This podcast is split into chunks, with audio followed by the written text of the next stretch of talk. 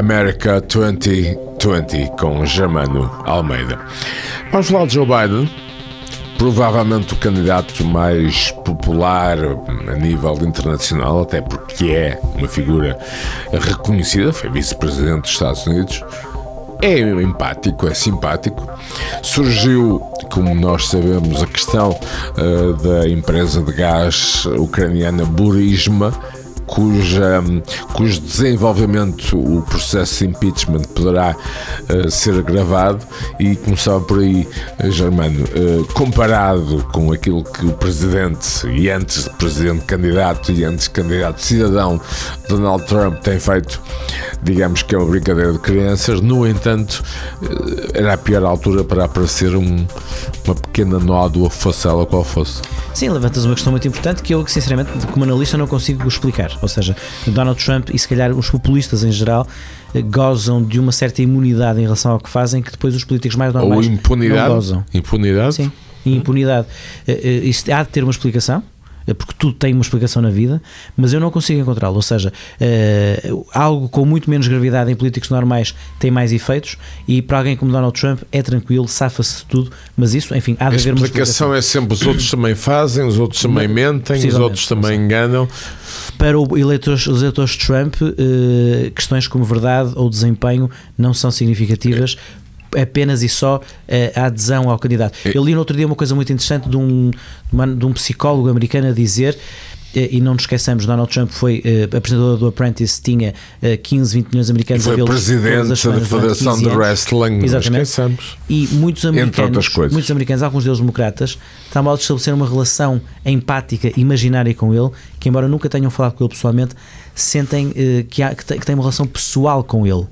Uh, isso, enfim, tem os seus. Os seus aliás, aliás mano, quando o presidente dos Estados Unidos diz crazy uh, Nancy ou Sleepy Joe, está a usar dialética do, do wrestling, que é curioso, não é? Sim. No wrestling todos têm um nickname. Sim. Todos Ou têm dizer, um... ele, ele, ao dizer é horrível, este processo de impeachment é horrível, isso tem um efeito mais, mais significativo no que as pessoas acham do que mesmo os, a verdade dos factos. E os factos mostram-nos que 7 dos, 20, dos 17 depoimentos do impeachment são altissimamente comprometedores para, para, para, o Presidente.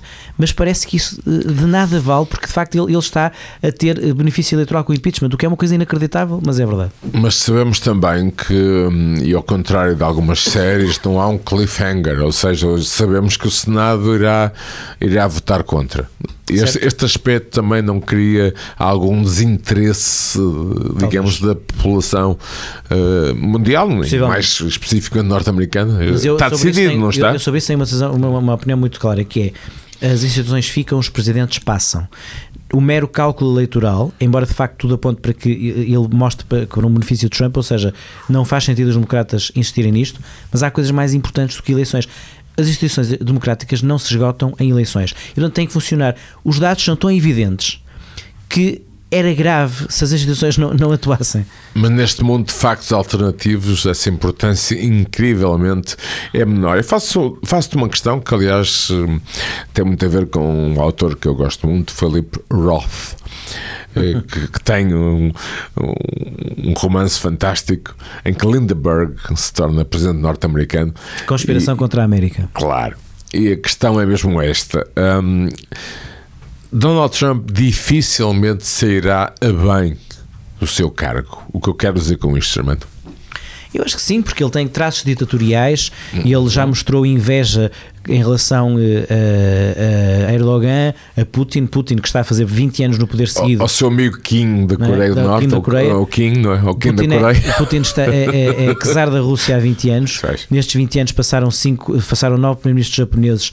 O Orbán, o Papa Orbán. Cinco primeiros-ministros primeiros uh, ingleses, quatro presidentes americanos. Uhum um, e três primeiros-ministros chineses. E um russo, e já um foi primeiro-ministro e presidente e primeiro-ministro. E portanto não tenho dúvidas que o Trump tem esse delírio de se tornar um, um ditador autoritário. E o primeiro a cumprir três mandatos. Isto, isto será Álvaro, tão é, alucinante eu, como isso? Eu acho, eu, eu acho que ele uh, não vai abandonar o poder de forma pacífica, sobretudo se em novembro uh, de 2020 perder por pouco do mesmo modo que há, há três anos ganhou por pouco. Portanto, é uma coisa que me preocupa. Agora, preocupa-me também que perante um presidente nos Estados Unidos que tem esses devaneios uh, autoritários, num sistema que foi preparado de forma sábia pelos pais fundadores para evitar tiranias e excessos de poder, preocupa-me que tanta gente desvalorize o processo de impeachment porque ele precisamente está acusado de abuso de poder e obstrução ao Congresso. Mas enfim, é, é, acho que este tipo de coisas está a ser uh, cada vez menos olhada pelas pessoas. Uh, há uma excessiva normalização do inaceitável, é a minha opinião, mas parece que é cada vez menos a opinião das pessoas. E de uma forma muito subtil, estamos a falar já de 2024 em América 2020 com Germano Almeida.